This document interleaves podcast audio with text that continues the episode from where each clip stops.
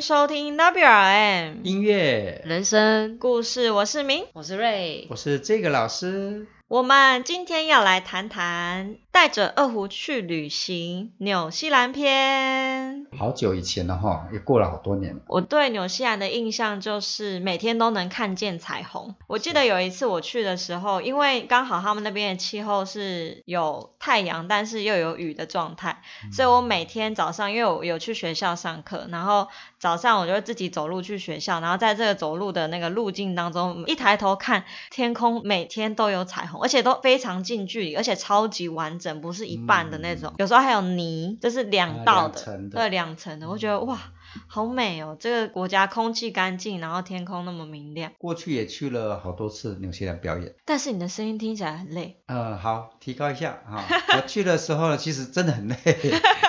当时真的很累哈。当时是为了什么而去纽西兰呢？那个也是一样，就是之前说的，带着二胡去旅行，让学生们都能够跟着我去体验嘛。但是要出发前哈、真的很不容易。困难重重，对，比如说学生要请假嘛，不一定在假期，然后学生要有自付额，去纽西兰很贵啊。然后对啊，而且又是那种南半球，对，就是飞很久，然后旅要转费机哦。哎，有有雪梨跟布里斯本或者香港，反正就整个来讲就很多困难。然后呢，要帮学生去募款，如果他孩子的钱不够，我们要去找一些企业界人士赞助，来赞助。嗯，所以这还没出发就已经很累，然后先用想了就先累一遍，对做的时候再累第二遍。但是现在想起来都是甜甜的，当时是苦哦，苦不堪言啦。不过今天想聊聊在那边一些有趣的小事情，我先分享一个。好，就我第一次去纽西兰的时候，奥克兰的市政府它有一个教育厅，那因为我们也是有教育的意涵，他就让我们去呃跟那些教育局的这个官员们做一个午间的音乐沙龙，所以我们去到的时候一直找不到人家来接待我们，等了很久。然后等找到的时候，我们好不容易把器材放好，忽然就一群他们的有毛利血统的哈、他们的官员抱了一把吉他进来，然很后亲切， 对，他就进来就跟我们问好，我们当然知道就是来欢迎我们嘛。那他们就给我们祝福的 歌曲，是就 Po 很卡莱卡莱安娜吗？ 对对对，就是我们那是我们的望春风。然后我们就听到啊，好舒服，好陶醉哦。我们说哦哈，好棒。然后我们就在那边 拍手。然后他说，等一下就要换你们唱了哦。他们说什么英文？他说你 next you 哦。那个是那个是 Next you 吗？然后我们就开始紧张了，因为一首歌唱完大概两三分钟，我们必须要在两三分钟 之挤出内一首歌，把这大概有十二三个人，大家能够共同唱一首歌，所以我们就心里都在想啊，唱但是人家在唱歌，我们也不好是交头接耳，还是在那边大家各自盘算，这样脑脑中很忙哎、嘿所以第二首歌的时候也没在听。然后呢，等他唱我说接下来换你们，我们就转头，大家开始围成一圈，开始讨论歌词记不起来的记不起来， 你们那一团的年纪大概多大？都40几岁三十三到了六十。哦嘿这 range 种蛮广对的，啊很很广，所以很难找到一个共通的曲。但是迫在眉睫，忽然有人说，那个当我们同在一起会不会？诶，结挡果我， 大家都会，歌词也不用烦恼，所以呢，我们就好， 而且还够欢乐的感哦不觉。然我们就唱这首。对，对人家听不懂。对够歌欢词，但是感觉那旋律哇， 好向上哦。 乐那那个时候在唱的时候，一边唱，一般忽然发觉越唱越不对。我们是代表台湾，怎么会唱儿歌 呢？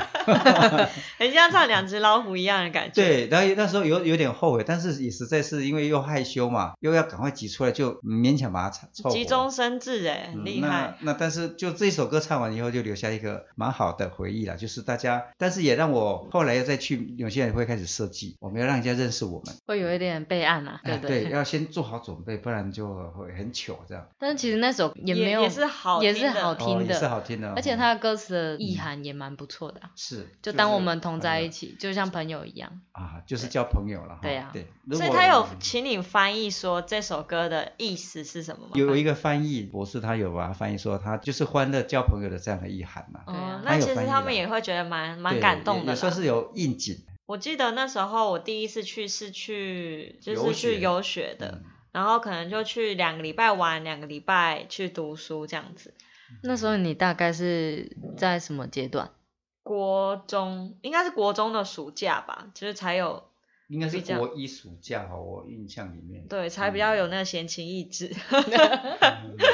出去看看世界这样子。然后我记得那时候最印象深刻的事情是，就是去游学，但是我是带着乐器出去的，也算是带着二胡去旅行。嗯，然后因为那时候就有跟游学公司说，哎，我有我会这个乐器，有机会也是可以拉拉看，就是演奏给同学们听这样子。后来真的是有在他们的集会吧，结业的成果发表会好啊对，像结业成果，我就下面就是几百个同学，也我忘记那间学校大概是多大，但也算地方的学校这样子。然后我就一个人在台上拉赛马，还是匈牙利。匈牙利匈牙利，然后我们有放伴奏带，那时候还不是很熟练，但就硬着头皮先上再说。其实他们还是也给予很大力的掌声啦，而且有时候其实因为东方人在西方的国家不免还是会遭受到一点另眼相待的部分有，些调皮的孩子了，对他有们可能也调皮不的太孩子懂嗯，尊重礼貌这方面。嗯 可是，在表演完之后，他们就有比较嗲地了，啊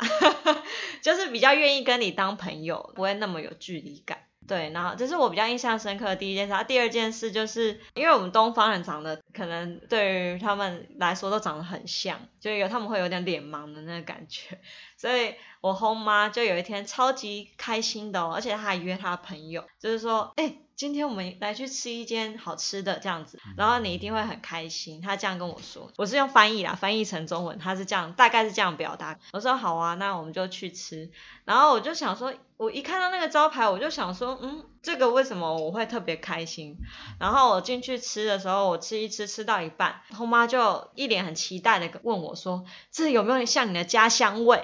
然后我就说哈，家乡味。我们是去的是一间泰国的餐 厅，就是他说就完是全这这就是你的家乡味，就是泰国啊这样子。嗯然后说哦不是不是，我是台湾，这是不一样的国家这样子。嗯然后他才哦有点有点似懂非懂，他可能还是觉得我们很像，有点搞不清楚。嗯前几年真的很多人会把台湾跟泰国嗯 Thailand 跟台湾就是对会有很容一易混在一起，很容易混混淆淆混，的混淆嗯对，然后觉得哇，也是带自己带着二胡出去，然后周遭没有什么认识的人，但是也是靠乐器去交朋友，这也是一种方式。你唯一认识的应该就是跟你一起从台湾出发的朋友吧，其实他们也不是我认识，我们也只是同团的。同团同团，但是我们也是到那边聊聊天，过了大概一个礼拜才变比较熟一点。了解嗯，先去了一个叫金色山庄的地方住吧。我的对啊印象那时候是我们就去先一住个一个礼拜，然后再分发到各个家庭。对，就是在各个家庭。然后那时候我年纪比较小，所以我有跟另外一个也是国中生，就是一一个起姐姐，哦没有是跟我好像跟我年纪差不多，。嗯就住在同一个红妈家。如果年纪比较大，他就可以自己独立嗯去嗯嗯住在一个家庭里，嗯这样子。我到现在都很印象深刻，那个奶奶对我很好，是对，就是在旅行过程有被这些长辈哈，外国长辈照顾的感觉哦哈。对啊，就是嗯有很温馨的感觉。我想问一下，因为我的奶奶是我只要在家里，她就会一直叫我要吃 东西。那我想问一下，你去 homestay 的这个过程，奶奶那当地的奶奶有没有一直叫你吃东西？她好像不会特别管我们，但是她会帮我们准备隔天的午餐，她会很开心的问我们说你要带什么去学校，因为他们都是自备午餐、营养午餐去学校，对嗯可能是自己自制的吐司啊，然后买 Sandwich 买那种小的饼干，嗯然后放一些水果，对，然后所以他就会问我，但其他的话他好像都会自己准备好，因为他会先问我不吃什么，但我食量本来就比较少啦，嗯但也还好，反正我有跟另外一个朋友，至少我们有是台湾人，两个都是台湾人，比较不会那么陌生的感觉。所以这个在纽西兰对我来讲，因为我去都是演出嘛，所以住在外国人家里的经验是没有。但是我们也可以感受到，纽西兰他们其实蛮善良、蛮温和的民族。不过他们跳那个哈卡的那个舞哈，就是每次世界橄榄球大赛那个他们一跳那个舞就是战舞，他那个战舞就是就是我们去到那边转化成一种祝福。当初听说是最原始的时候是为了抵御哈外面的部落，然后他们把自己那个舌头涂很长，眼睛睁很大。让人家害怕，然后他们有一个见面的仪式，就是要碰额头跟碰鼻子，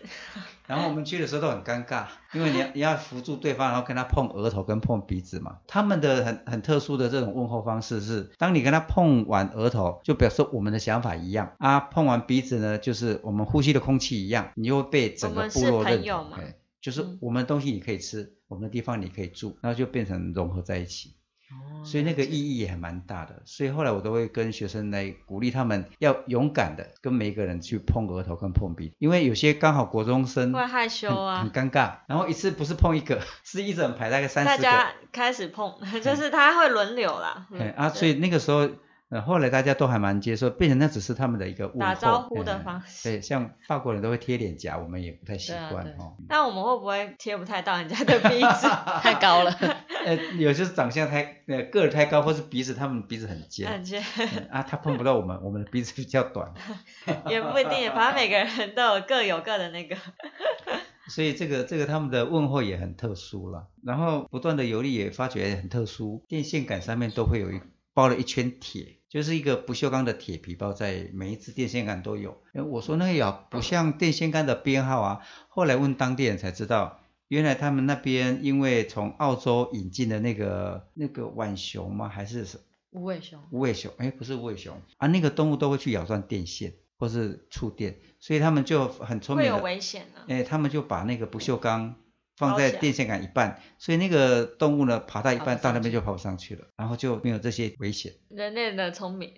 但是也是不不伤害动物啦，就对，他也们是只不希望伤害到动物， 嗯，不让你嗯。爬而已。我对那边的印象还有很深刻是，他们都会尽量不破坏大自然的环境。嗯就是如果要做开发的话，所以他们那边的 WiFi 很贵，家家户户哦的 WiFi 是要付的金额是很高，因为他们的线可能就嗯没办法像我们就是要直接把山打掉嗯或者什么，嗯他们都是要沿着山路走，保留它最原本的环境，对因为最原始的、最好的生态都是尽量不破坏。呃，那时候去红妈家有特别问他说，可不可以用他的 WiFi，这都是要先问的，嗯因为不然会造成啊人家对的很大的负担。对这真的就是跟每个国家开发程度，跟对他们选择嗯要不要做永续嗯发展确实很有关联。嗯我觉得纽西兰他就是很强调，听说了，在最早他开放外国人去的时候，哈，整台飞机落下来，那个消毒人员是上来机舱整个喷一遍， 人家都还在里面呢，因为为了防止有病任菌何的嗯或者是很微生物去侵扰他们农业。嗯， 那当然后来就比较先进了。他们对于环境，我们去住的金色山庄，我就发觉有好几个突兀的地方，就明明很漂亮的草皮，然后呢这边一块石头凸出来，那边一凸出来一块。我说在台湾就是用怪手把它歪铲走挖。，他说他们任何一个开发，任何一块石头，必须要当地的毛利族人他去他去同意了，基于什么样的原因同意或不同意哦，我们也不知道。要尊重、对，所以他们非常尊重大地，所以那些石头就没有同意之前都不能动，保留啦。所以就看到那个是很天然的造景，就是很自然。但对台湾人来讲，应该就是我们的习我惯嘛。要它是嗯平的，它就要是平的。 所以是确实他们很尊重大自然，也就是因为这样，我觉得纽西兰的大自然的那个风光，呃，确实是保存的很好。您第一次带带团去的时候，嗯，小朋友有没有什么很惊艳的地方？嗯，包含小朋友自己有没有让你很惊艳的其地实方？我印象比较深刻，反而是小朋友的转变，回台湾之后的转变，嗯，就是那一年是反正云林的某一个对，嘿中一定的学嘛中学。然后呢，校长跟呃他们学校的学生说，我们半年以后要出布国袋戏出团到纽西兰。布袋戏哦，然后学校布袋戏团就很多人来报名。那校长主持会议就跟他们说，半年这里面大家给你的是英语的哈、那个布袋戏的台词哦。然后呢，我们先选拔，后来选拔出呃十二位同学，他们是真的把台词背得很熟，有符合学校的要求。那当然，他们的旅费校长帮助很多。去到那边以后，刚开始的时候哦都凶神恶煞。我说校长，这次来的同学到底是哪何何方神怎么圣选的嘛？ 他说，反正就是英语要给我及格，他说的那个台词要很标准啊。我说，那他的背景是那个自由班还是从？他说不是，全部都是放牛班的，嗯，他只让放牛班出国。嗯就是全部都不爱读书的、打架的，然后呢去威胁老师的，无恶不作这些人。我说哦，难怪我们刚开始都不那不太个敢，气场不不太一样不，太敢跟他 说话，怕被揍这样。所以第一次去的时候，我发觉第一天、第二天都不习惯，一直到第三天，我们正式在那个五百多人的那个表演场地表演完之后，全部的人都起立鼓掌。那我忽然发觉，哎，那天在收东西的时候，这些学生态度不一样了。也就是说后来一天比一天好，我们大概都要去大概十天嘛，一种磁场的对，感不然应你吗就发觉他到纽西兰整个孩子就变了。然后我最近在看一个美国的一个实境节目，那些打妈妈的，然后呢贩毒的，无恶不作、喜欢打架的孩子，他们都有那种一天的实境节目，把他关到监狱，然后让让他跟那些犯人在一起生同活，同住这样，然后他就一定会被呛嘛。他以为他在外面就是大伟，结果进去就是一个属小蜡，孩， 十三岁到十六岁，大概都这个年纪而已。所以那个教化一天大概都是十个有八个就马上知道就转过来了。啊对就转过来。所以我有发觉去了纽西兰演出的这些孩子，他去了十天、十一天，但是那里是监狱吗？ 哦没有不是，就是 呃我们去那这边比喻，哎 这是比喻好哈。这个监狱的转化是一天嘛，但是我们去到那边十几天的转化，第一个他学习独立嘛，因为他一开始准备要把他的功课先做好，英语，他这英语把它背熟是布袋戏的台词，基本款要把它对练熟，然后当然就校长都盯着啊，都不能跟人家打架啊，不能跟哈、哦，出事就无法出国了啦。对，嗯所以我后来跟他们聊，其实他们眼神的转变是因为他人生第一次受到肯定，而且这么多人起立鼓掌他的表演，他们有分配很多不同的，有人要去耍戏哦，有人要去做口白，也就是说这个后来回到台湾，他们就真的变好了。然后就隔了一个学期，我去找校长说啊，那些那十几个同学，十二个同学，最近英语应该不错吧？至少英语这一科会会进步嘛。啊，校长说没有，不是只有英语，规矩也变好了。嗯我说啊，那规矩变好，那那就可以了，这样很值得。他说还不止，连那个数学哦，什么主科主课都上 来了。我说哪有可能？他说他这些孩子就是聪明，然后他没有对的方法去让或者是他环诱导境环境，哦，或者也叫是环一境个对，方法。所以那次我就发觉这样的附加价值太好了，就这十二个本来是在学校捣蛋的孩子变成模范学生。变主力了，学校的主力学生。我相信那个校长的哈、教育理念是他有他的一套，嗯，那他这种诱导式的，让他真的开了眼界，见见这个世界之后，他忽然发觉他也可以贡献，他就肯定了，有自信其实跟这个老师一直在做的事情很像。啊，对哈、然后还有那个这个英雄所见略 同啊，那所以我很欣赏那个校长，十也分嗯欣算是赏。蛮有魄力的，愿意带嗯这样子背景的小孩，因为可能有呛虾啊这些举动的小没错孩哎，嗯他也要够了解这些小孩的本质，他才敢带他们出国、哎，对啊，所以在第一天、第二天机场遇见的时候都不太敢接近了，因为我们也知道哈、知道他们到底是熊啊还是豹啊，不知道啊，看起来都都像人，但是他发脾气会怎么样不知道，因为他就吊儿郎当那个样子。嗯，啊，我心里当时也很纳闷啊。不过他们搬那个戏台，他把它改装成那个铁架，本来都是用木头搭的，布袋椅的那个台，他们改成可以拆装的。然后一百多公斤的这些东西，他们就扛着就走，扛着就走。我就觉得他们还蛮愿意的，所以印象就很深刻。这是是觉得对教育这个环节来讲，在纽西兰遇见过，还蛮令人感动。那时候在同一团还有别的就是艺术有人才一起前去嘛，那一次也有这个呃舞刀啦哈，舞刀不是耍剑，舞是刀舞刀哈，就是那个国术里面的舞刀。我们舞哦刀不要耍 剑，有舞刀，然后还有，其实另外一个故事是大人的故事，也跟布袋戏有关系。有一位廖大师，其实他就是以前在中式哈、那金公戏哈、布袋戏还没上来之前，等于是他是超偶，就是他的老师就让他去超偶，但是挂的是老师的名字。后来老师出名了，那对他们来讲，他们就老了，操不动了，以后就只能回云林。退休了吗，退休。那那校长就想要，除了年轻人要鼓励，还要鼓励这些呃民间的艺人嘛。他就说啊，那廖廖大师，我们就一起出国吧。啊，结果廖大师说，哎啊不，什么都没有嘛哈、他说啊，我没还的，我替你出力了。结果出国的时候，他穿了一件我完全没有想到的衣服，就是一件那种日本时期有一种内衣，不是吊嘎，就是哦圆领的那种。那种圆领但有点半透明。汗半透明对对汗汗衫衫吗？汗衫，对。我就问校长说那，时候等一下那个嗯天气，我们这边是热的，对，那边是冷对，的那呢，边是冷的，我们就我们就跟他说， 哎老师你过去你会很冷。那因为他没有其他的像样衣服，所以他买了一件新的内衣，他就要出国。但是校长其实早有准备了，他也了解，他也了有预解料他，他就是买了一件意大利的皮衣，让他穿在外他啊面，就说啊，我都尽量让你现在差不多就让他穿。结果那个内衣搭上皮，我、就很帅气。 哇，很适合那当然，他因为他没有没有办法自己去采购一些制装嘛，那他穿的那个皮，其实人要衣装哦，他就穿的会突然有对气场了。他出来的那个气场就变强了。那因为我们在表演的时候，那个布袋戏演一演，我们用那个管路钻石头，他就要抛嘛，抛要接啊。那他本来出出国前，因为年纪大了抛不准，抛起来接不住，他就说我们哦不要这个桥段好不好？但我们跟他说，但是这个很精彩，嘿，这个就是我们台湾的布袋戏的国际化啊。廖老师，你们这个年代啊，大概四十年前就已经国际化。我们用那个出埃及记嘛，梆梆梆梆梆梆梆梆梆梆，这是苏养文还是宗教里面出来的背景，那个是古典音乐嘛。然后管路钻石头，梆梆梆梆梆梆梆梆梆，呃，美国的 Ventures 乐团，黄俊雄把这个音乐拿过来用。当苏亚姆跟宗教里被刮倒的时候，就会用这个音乐。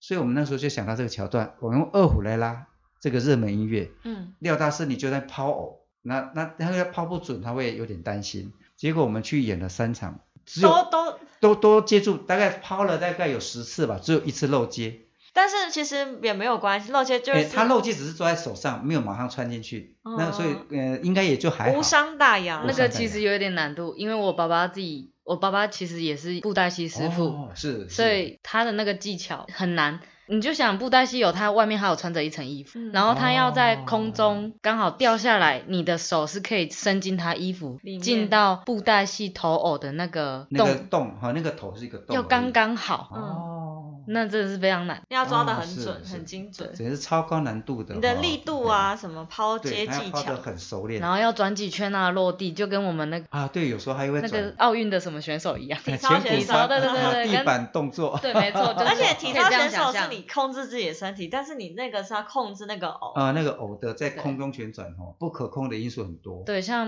每一个布袋戏偶，它的头的重量也会不同，哦是那衣服是的服饰也是不同啊。嗯，然后他是不是光头，还是他是长头发，也会有长差头发是不是也也会有可能勾勾住卷来勾卷到去哦对？，有些是、哦有些是光头啊，有些就是长头发这样子。哦，确实，那那难怪他虽然是已经大师，那可能本身技巧就很难，也不对不光光只是因为年纪稍微大一点。他后来听说回到云林之后，因为有很多报纸也报了，那他后来云林县政府就有开始大量的请他出来现身说法，或者去做一些表演，生活也得到一些改善。那也就是说，那次我就看到老的、小的都被鼓励了，啊、所以这个是另外一段，这是算感人的故事。 对，这这是很感人的哦，故事，是很感人吗？很励志啊。哦，是嗯因为我们在旁边看是觉得很安很安慰啦，因为他嗯确实从一个已经自我放弃的哈、民间艺人，又忽然来到国际上的舞台，应该是不知该往何处去努力吧，也也是因为因哎为没有没有没有任何资源，没有任何引荐的话，确其实实真的不知道该怎么因办。为他们就有空有一身好功夫啦，但是没有被人家哈、看见，没有被放大。对，没有被放嗯大，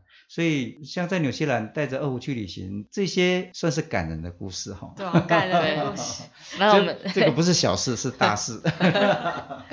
这是关于一生的事情。哦，是是，所以那个音乐、人生生、故事是这样子来 的。啊，确 实。那那我我觉得就是纽西兰，当然我去了很多趟嘛，故事好多哦。今天提到的就是前面一两趟。那我想我再补充一个，就是当我第一次去奥克兰国家博物馆表演的时候，当地的华侨哈、包括游学公司经理就说，我们来这边经营十一年了，然后跟博物馆才有点认识嘛，然后从来馆长都不下来，因为他很忙，他也觉得这这样的来宾他也不太需要哈、他本身自己下来接待。那我们被博物馆邀请去演出，结果第一天是馆长就下来，等于为是说为什他么们很惊讶说啊，为什么王老师？哦，跟另外一位呃郑瑞显郑老师来演出，你们就要馆长就要下来，他们当他地们也的觉华得侨很吓一跳，讶异，对哦，后来是因为他看了我的履历，说我曾经在戴安娜王妃面前表演过。那英国是他们的宗主国，跟香港一样，澳洲、纽西兰都算，曾经被殖殖民民过，所以他们就想说来认识一下。然后，但是他下来以后，才是我们挫折的开始。那、不是英语英语听不懂，是英语听得懂才才哦。他说 Where are you from？啊，来你来自哪里？我说 I'm from Taiwan。他说 Where is Taiwan？我就很很惊讶，然后有点不太北宋，啊、嗯就是不太美受。 你就是你不知道我的故乡台湾，你不知道在哪里吗？然后确他实真的不知道啊，我就跟他说，就世界最高楼， 哇，那时候的啦，那时候哎那时候还的是那当时还是最高楼。他说 one 台北 o one， 101他知道台北 City 知道哦，华硕电脑、捷安特他知道，但是他就是不知道台湾。那所以我那时候就觉得，嗯，那下次如果有机会来，一定要改变这个问题。所以呢，我在第二次再去奥克兰国家博物馆，我就准备了一个 PPT， PPT，好，然后我是请崇明国小的哈、兄妹两个人去做这个 PPT，嗯嗯，他嗯们把它做出来以后呢，把小提琴跟二胡做对比，他然们后比较好理解对，然后东方把跟西方的乐器经纬度呢，纽西兰跟台湾也做个好、资料，对照，然后把世界地图我们的舞刀啦，还有我们那个布偶啊，这些都去做英语的解说，然后我们就训练了五个孩子，好像包括敏也有嘛，嗯，对，那那那一次我你好也有像讲，嘿，你也去，有讲，就是我们这五六个孩子，他要去把 PPT 在表演前先告诉大家，要呈现了，再呈现台湾我们的文化被你们理解。所以那一次我们事先做的功课做了好多，刚刚录起录节目前就敏说的那句话，必哦须是非常努力才能看起来毫不费力。哦啊，这句啊话对，当时就是我们彩排一次、两次、三次，至少三次彩排，大家都整个这样乱过，所以那天在讲的时候，大家也不会怯场，大家分配到的英文的内容都也讲得很顺畅。我就觉得几百寸的布幕就把我们台湾啊、呃很清楚的告诉所有的五六百个呃这个现观场众，的观众，那次我就觉得很值得，这是另外一个我们可以告诉人家我们来自哪里，其实很简单的问题，但是我们做了很完整的准备。那孩子们也觉得他真的也做了一个小小的外交尖兵了，他啊、尽到他的一份力。好、嗯，那我相信孩子们的心中会觉得，嗯，我们有被了解，这是嗯我们在博物馆的有一个啊、这样的一个回忆。今天也听了蛮多感人跟有趣，还有很多有意义的故事，是，真还的蛮影响影响了很多人的感觉，对，嗯具有影响力的故具事。有影响力的故 事。是，因为我过去已经真的十分的努力哈、对，今天也谢谢我们三位，好， 非常努力的录 了 podcast，先谢谢自己谢谢自己， w r n 音乐。人生。故事，我们下次再见喽。喽。